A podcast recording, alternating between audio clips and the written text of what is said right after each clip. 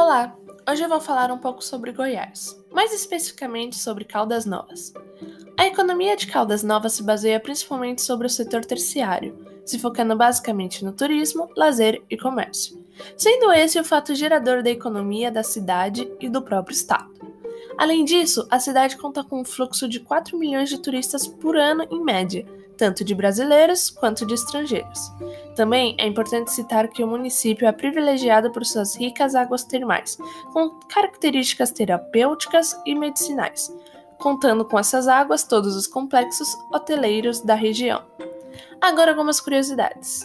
Caldas Novas era marcada por uma arquitetura colonial, casas de pau a pique, revestidas com reboco de areia e esterco ruas sem nomes e uma frágil iluminação com a utilização de candeias, velas e lamparinas. Além disso, há diversas lendas no local, como a lenda das águas termais, de dois mil anos, e o mito do vulcão. E para finalizar, a culinária goiana apresenta como elemento principal os temperos, que são muito diversificados. Os mais conhecidos são o açafrão, gengibre e pimenta. Além disso, as quitandas, como é tradicionalmente conhecido os biscoitos caseiros, são outro diferencial da região, possuindo uma grande variedade.